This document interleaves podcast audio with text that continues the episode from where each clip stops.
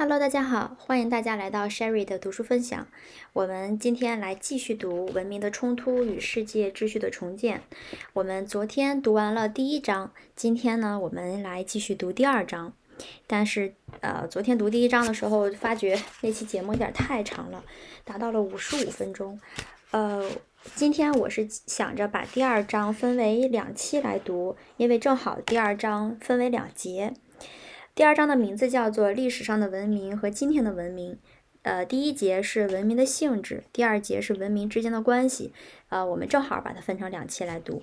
我们现在先来看文明的性质。人类的历史是文明的历史，不可能用人其他任何思路来思考人类的发展。这一历史穿越了历代文明，从古代苏美尔文明和埃及文明，到古典文明和中美洲文明，再到基督教文明和伊斯兰文明，还穿越了中国文明和印度文明的连续表现形式。在整个历史上，文明为人们提供了最广泛的认同。结果，杰出的历史学家、社会学家和人类学家，包括马克思韦伯、埃米尔图尔干。呃，他在这里列举了应该有十几个呃伟大学家的名字，嗯，读起来比较拗口，我就不再读了。他们在很大程度上一直在探索文明的起源、形成、兴起、相互作用、成就、衰落和消亡。这些作者和其他一些作者撰写了大量博大精深的著作，致力于文明的比较分析、视角、发方法。焦点和概念的差异在这些著作中随处可见。然而，在关于文明的性质、认同和变化的中心命题上，仍存在着广泛的一致意见。首先，在单一文明和多元文明之间存在着区别。文明的观点是18世纪法国思想家相对于野蛮状态提出的。文明社会不同于原始社会，因为它是定居的、城镇的和有文字的。文明化的是好的，非文明化的是坏的。文明的概念是提供了一个判断社会的标准，而且十九世纪期间，欧洲人把许多思想能量、外交能量和政治能量投入于详细阐述一个标准，根据它来判断非欧洲人的社会是否充分文明化到可以被接受为欧洲人所支配的国际体系的成员。然而，同时，人们越来越多地谈论多元文明，这意味着放弃把一个文明解释为一种理想，或毋宁说是唯一的理想，并意味着放弃一个假定，只存在一个单一的标准来判断什么是文明化的。这个标准，用布罗代尔的话说，即是仅限于少数特权民族或集团及人类的精英。相反。存在着许多文明，他们每一个都以自己的方式文明化了。简而言之，单一文明的论点丧失了其某些威望，而一个单一意义上的文明，事实上可能在多元意义上是相当非文明化的。多元文明是本书所关注的，但单一文明和多元文明之间的区别仍然与本书有关。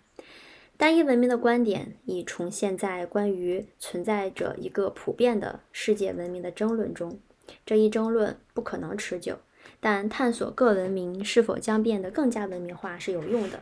这正是本书最后一章所做的。第二，在德国之外，文明被看作是一个文化实体。19世纪德国的思想家描述了文明和文化之间的明显区别，前者包括技巧。技术和物质的因素，后者包括价值观、理想和一个社会更高级的思想艺术性、道德性。这一区分在德国的思想中保留保持了下来，但在其他地方并没有被广泛接受。一些人类学家甚至颠倒了这一关系，把原始的一成不变的非城市的社会设想为代表了文化的，而更复杂的。发达的城市的和动态的社会是文明，然而这些区分文化和文明的努力从未被人们所理解，而且在德国之外，绝大多数人赞成布罗代尔的观点，即想要用德国的方式把文化分离分离于其基础，文明是虚妄的。文明和文化都涉及一个民族全面的生活方式，文明是放大了的文化。它们都包括价值观、准则、体制和在一个既定社会中赋予人，呃，既定社会中历代人赋予了头等重要性的思维模式。对于布罗代尔来说，文明是一个空间，一个文化领域，是文化特征和现象的一个集合。沃勒斯坦把文明定义为世界观、习俗、结构和文化的特殊连结。它这个文化指的是物质文化和高层文化，它形成了某种历史总和，并与这一现象的其他变种共存，即使不总是同时共存。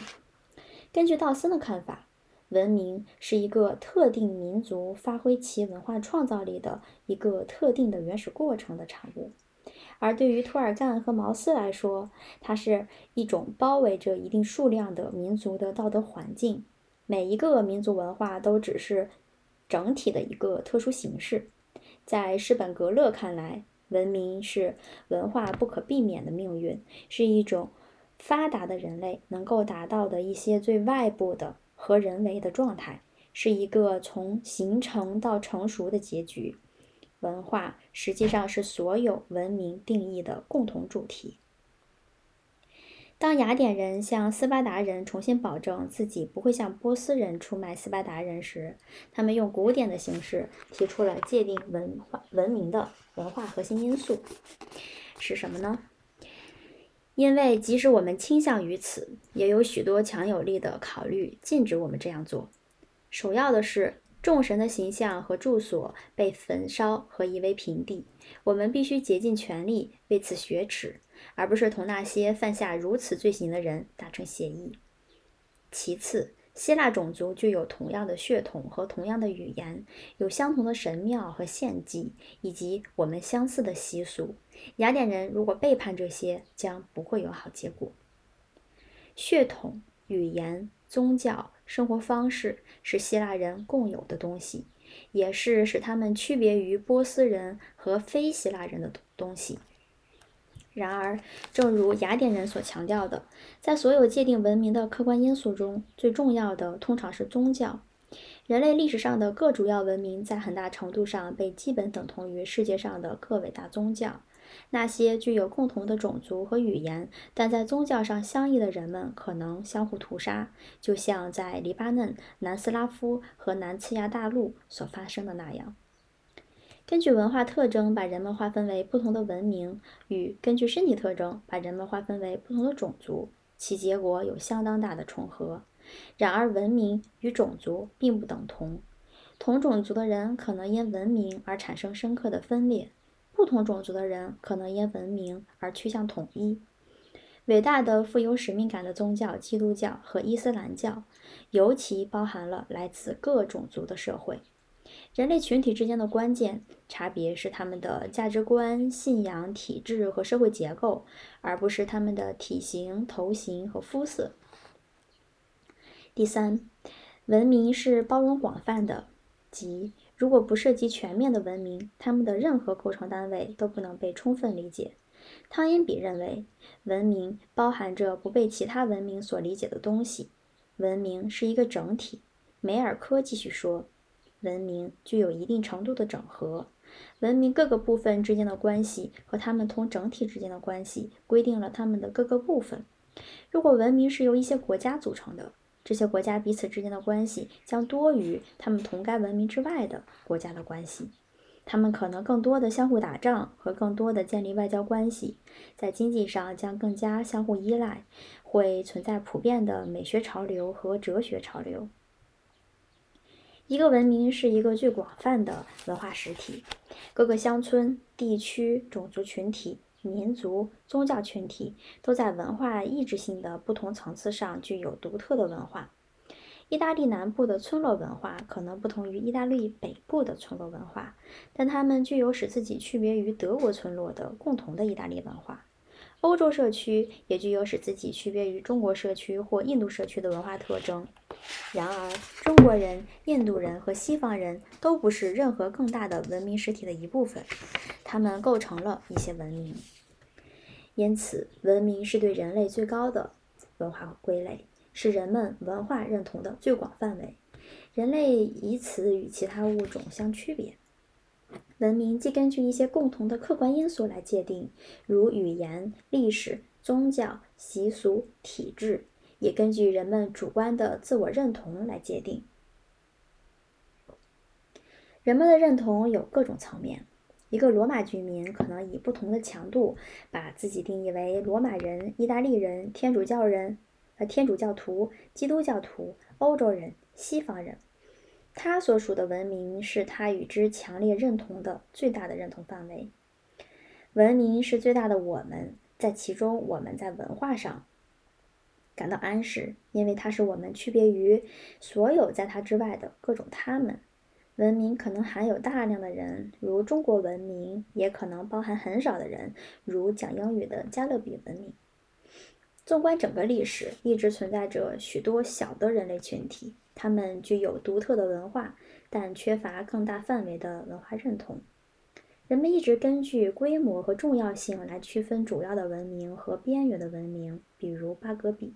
或者区分主要的文明和被征服的或流传的文明，如汤因比。本书所关心的是，一般说，一般来说是什么决定了人类历史上的主要文明？文明没有明确的边界，也没有精确的起点和终点。人们可能，而且确实重新界定过他们的认同。结果，文明的内涵和外延会随着时间的变化而变化。各民族的文化既相互作用，又相互重合；各种文明的文化彼此相似或相异的程度也发生着相当大的变化。然而，文明是有意义的实体，尽管它们之间的界限难得清晰，但是这些界限却是真实的。第四，文明终有终结，但又生存得非常长久。它们演变着，调整着，而且是人类最持久的结合，是极其长久的现实。它们的独特性和特殊性是它们长期的历史延续性。事实上，文明是所有史话中最长的史话。帝国兴起又衰落，政治上台又下台，但文明依旧。它历史，它历经政治的、经济的、社会的，甚至意识形态上的动态。动荡而幸存下来。伯兹曼总结说：“世界历史正确地证明了下述论点：政治制度是文明表面转瞬即逝的权宜手段。每一个在语言上和道德上统一的社会的命运，都最终依赖于某些基本的建构思想的幸存。历代人围绕着他们结合在一起，因此他们标志着社会的延续性。”实际上，二十世世纪世界上所有的主要文明都已经存在了一千年之久，或者像拉丁美洲的文明那样，是另一个长期的生存的文明的直接后代。文明虽然是持久的，但它们也在演变。文明是动态的，它们兴起又衰落，合并又分裂，而且正如所有历史研究者所了解的，它们也会消失。掩埋在时间的沙丘之中，它们的演变阶段可以用各种方式来详细说明。奎格利认为，文明的运动经历了七个阶段：混合、孕育、扩张、冲突时代、普遍列帝国、衰败和被入侵。梅尔科总结了一个变化模式。从一个定型的封建制度演变到一个定型的国家制度，再从一个定型的国家制度演变到一个定型的帝国制度。汤因比把文明的兴起看作是对挑战的回应，在其发展过程中，富于创造性的少数人所造成的文明环境日益得到控制。接下来便是动乱时期，普遍国家兴起，然后崩溃。虽然所有这些理论之间存在着重大差别，但他们都认为文明经过动乱或冲突时期演变到普遍国家，再得到衰败和崩溃。第五，既然文明是文化实体而不是政治实体，它们本身并不维持秩序、建立法治、征缴税收、进行战争、谈约、谈判条约或者做政府所做的任何其他事情。文明的政治组成在文明之间各不相同，在一个文明之内也随着时间而变化。一个文明可能包含一个或多个政治单位，这些单位可以是城市、国家、帝国、联邦、邦联、民族国家、多民族国家。所有这些单位都可以有不同的政府形式。当一个文明演变时，其政治构成单位的数量和性质一般也会发生变化。在一个极端上，文明和政治实体可能恰好重合。卢西恩·派派伊曾评论说：“中国自命是一个国家的文明，日本既是一个国家，又是一个文明。然而，大多数文明包含一个以上的国家或其他政治实体。”在现代世界，大多数文明包含两个或两个以上的国家。最后，学者们一般在确认历史上的主要文明和现代世界存在的文明上意见一致。然而，对于历史上曾经存在的文明总数，他们常常各执一词。奎格利认为，历史上有十六个明显的文明，很可能还有另外八个。汤因比。起先列出了二十个文明，然后是二十三个。施本格勒详举了八个主要文化。麦克尼尔分析了全部历史上的九个文明。巴格比也认为有九个文明或者十一个。如果把日本文明和东正教文明从中国文明和西方文明中区分出来的话，克罗戴尔识别了九个文明。罗斯托万托万内指出了七个主要的当代文明。这些差别部分取决于是否把像中国人和印度人这样的文化群体看作在整个历史上曾经有一个单一的文明，或者有两个或两个以上密切相关的文明，其中一个是另一个后代。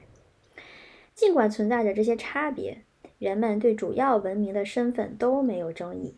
正如梅尔科在考察文献之后所得出的结论，人们至少在下述看法上存在着合理的共识。至少有十二个主要文明，其中七个文明已不复存在。这七个文明包括美索不达米亚文明、埃及文明、克里特文明、古典文明、拜占庭文明、中美洲文明、安第斯文明。五个仍然存在，分别是中国文明、日本文明、印度文明、伊斯兰文明和西方文明。鉴于我们认识当代世界的目的，除这五个文明之外，或许。还应该加上东正教文明、拉美洲文明，很可能还有非洲文明。这样，当代的主要文明可以列举如下：中华文明。所有学者都承认存在着一个单一的、独特的中国文明，它可以追溯到至少公元前一千五百年，也许还可以再往前追溯一千年。或者存在着两个中国文明，其中一个在公元最初的世纪中继承了另外一个。我在发表于《外交季刊》的文章中，把这个文明称为儒教文明。然而，使用“中华文明”一词更为精确。虽然儒教是中国文明的重要组成部分，但中国文明却不仅是儒教，而且它也超越了作为一个政治实体的中国。许多学者所使用的“中华”一词，恰当地描述了中国和中国以外的东南亚以及其他地方华人群体的共同文化，还有越南和朝鲜的相关文化。日本文明，一些学者在一个单一的远东文明的称呼下，把日本文明和中国文明合并在一起。然而，大多数学者不这样看。而是承认日本文明是一个独特的文明，它是中国文明的后代，出现于公元一百到四百年之间。印度文明，人们普遍认为，至少自公元前一千五百年以来，在南次亚大陆存在着一个或一个以上的相继的文明。这些文明一般被称为 India、Indic 或 Hindu 文明。人们更喜欢用后者来称呼最近的那个文明。自公元前一千年以来，印度教一直以这样或那样的形式成为南次亚大陆文化的中心。它不仅是一个宗教或一个社会制度，它是印度文明的核心。它经过现时代继续起着这种作用，即使印度本身有重要的穆斯林印度以及一些更小的少数文化，像“中华”一词一样印度一词也把文明的称名称和它的核心国家分离开来，因为在这些情况下，当该文明的文化超越了那个国家时，这样做是合乎需要的。伊斯兰文明，所有重要学者都承认存在着独特的伊斯兰文明。伊斯兰教起源于公元七世纪的阿拉伯半岛，然后迅速传播，跨越北非和伊比利亚半岛，并向东伸展到中亚、南次亚大陆和东南亚。结果，许多独特的文化或次文明存在于伊斯兰文明之中，包括阿拉伯、土耳其、波斯和马来西亚。东正教文明。有几位学者单独列出了以俄罗斯为中心的东正教文明，它区别于西方基督教文明，是因为它源自拜占庭文明，不同于西方的宗教。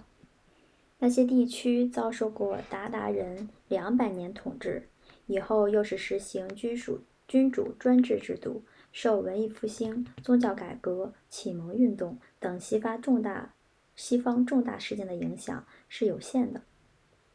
西方文明，西方文明文明的出现通常被追溯到大约公元七百到八百年。学者们一般认为它有三大组成部分，分布于欧洲、北美和拉丁美洲。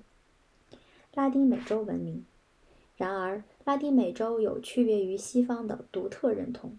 虽然拉丁美洲文明是欧洲文明的后代，但它却是沿着非常不同于欧洲和北美的道路演进的。它具有社团主义的独裁主义的文化，而这种文化在欧洲的程度要小得多，在北美则根本不存在。欧洲和北美都感受到宗教改革的影响，并且把天主教和新教文化结合在一起。从历史上看，虽然可能会有所变化，但拉丁美洲一直仅仅是天主教的世界。拉丁美洲文明结合了一些本土文化。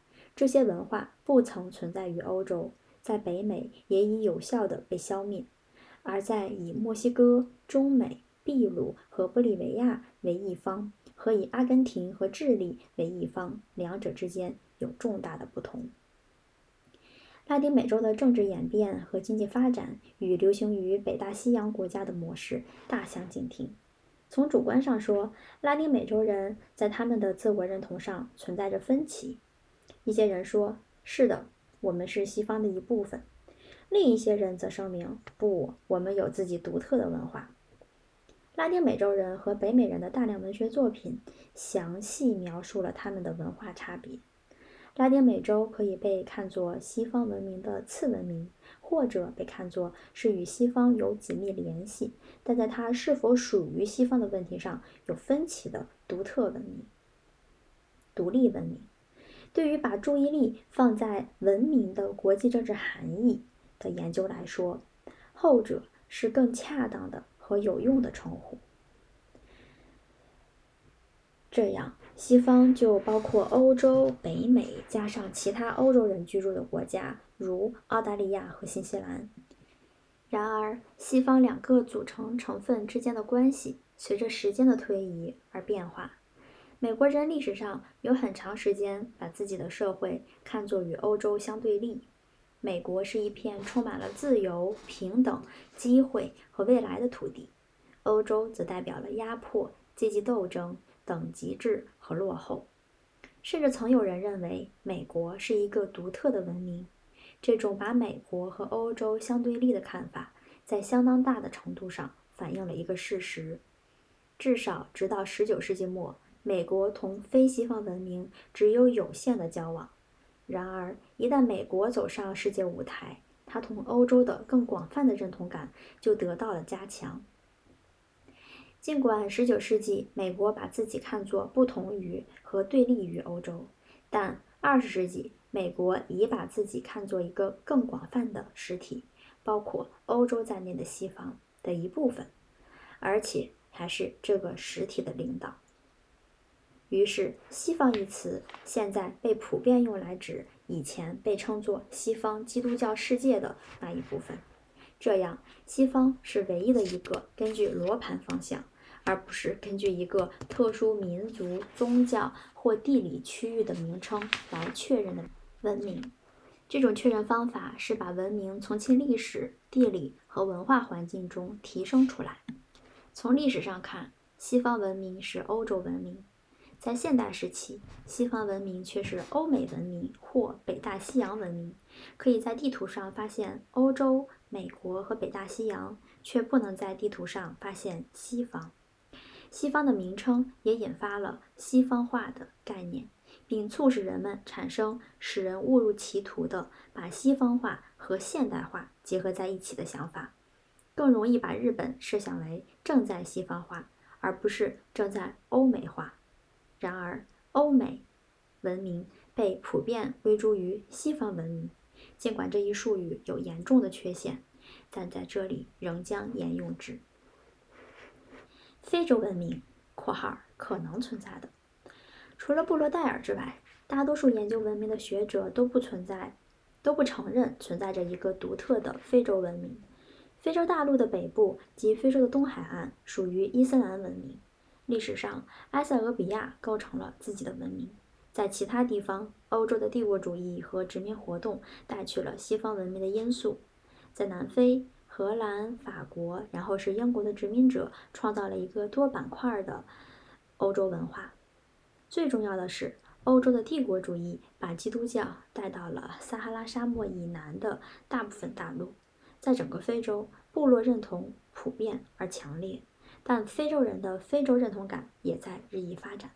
可以想象，由于南非可能成为撒哈拉以南非洲的核心国家，这个地区可能会粘合成为一个独特的文明。宗教是界定文明的一个主要特征，正如克里斯托弗·道森所说：“伟大的宗教是伟大的文明赖以建立的基础。”在韦伯提出五个世界性宗教中，有四个——基督教、伊斯兰教、印度教和儒教——与主要的文明结合在一起。第五个宗教佛教的情况有所不同。为什么情况会是这样？像伊斯兰教和基督教一样，佛教早期分裂为两个主要分支，而且它像基督教一样，没有在其诞生的幸存下来。从公元一世纪开始，大乘佛教被输出到中国，随后输出到朝鲜、越南和日本。在这些社会里，人们以不同的方式使佛教适应于和被吸收进本土文化。例如，在中国适应于儒教和道教，并压制它。因此，虽然佛教仍然是这些社会的文化的重要组成部分，但这些社会并没有构成佛教文明，也不会认为自己是佛教文明的一部分。然而，能够被合理的描述成小乘佛教文明的东西，确实存在于斯里兰卡、缅甸、泰国、老挝和柬埔寨。此外，西藏、蒙古和不丹的人口历史上曾曾认同于大乘佛教的变种喇嘛教，这些社会构成了佛教文明的第二个区域。然而，佛教实际上在印度绝种，以及它适应于和被结合进中国和日本的现存文化，意味着它虽然是一个主要宗教，但却一直不是一个主要的文明的基础。好的，我们第一章，呃，第二章的第一小节文明的性质就结束了。随后我会把我最开始省略的那些，呃，学家的名字放到我们的备注里，如果大家感兴趣的话，可以看一下。好的，这一期就结束了，感谢大家的收听。